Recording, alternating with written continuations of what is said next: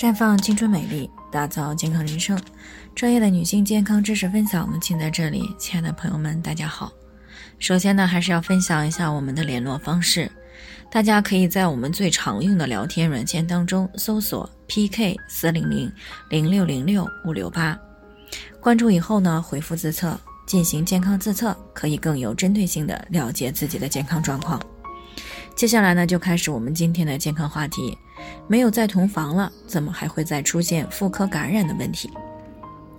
听众张女士呢，最近过来咨询呀，说自己今年三十七岁了，离婚两年，一直呢和七岁的女儿在一起生活，也没有再找男朋友，但是呢，还是会经常的出现白带增多、瘙痒、有异味的问题，这让她想不太明白。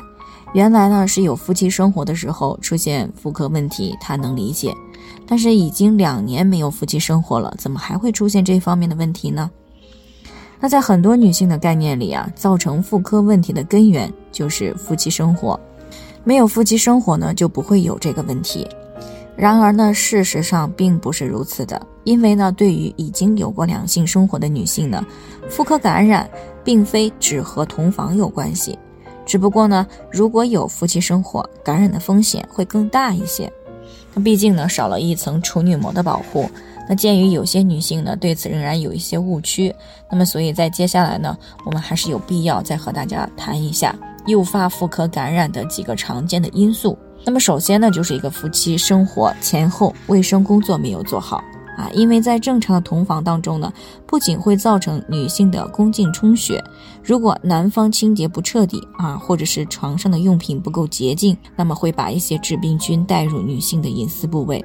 那如果这个时候女性的免疫力又比较差，那么就有可能会造成隐私部位的感染。其次呢，就是女性刚做完妇科手术，或者是生完孩子。那这个时候呢，隐私部位呢是有创面的，那么人体呢也刚经历过应激事件，免疫力呢相对比较差。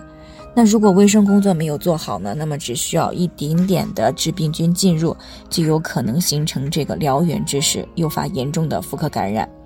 另外呢，不良的生活饮食习惯呢，也可能诱发感染。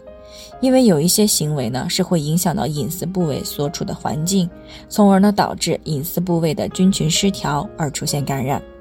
比如湿热体质的女性啊，还吃了不少糕点一类的甜食，以及那些辛辣刺激、油腻厚味的食物啊。再比如还有一些女性呢，长期的熬夜，压力比较大，饮食不规律，从而呢影响到了免疫力。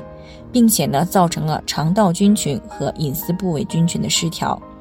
那么，当致病菌的数量快速增殖的时候，就会导致感染症状的出现。除此之外呢，还有一些女性是因为缺乏相关的健康知识，或者是认知错误。比如，有些女性呢认为经常使用一些啊洗液清洗隐私部位可以让妇科更健康。其实呢，正常情况下，我们的隐私部位是有一定的自洁能力的。所以呢，在免疫力还可以的情况之下呢，可以保持相对的平衡状态，而不发生感染。那如果这个时候使用一些偏碱性的洗液清洗呢，就会就会破坏隐私部位的酸碱平衡，从而呢造成菌群失衡而诱发感染。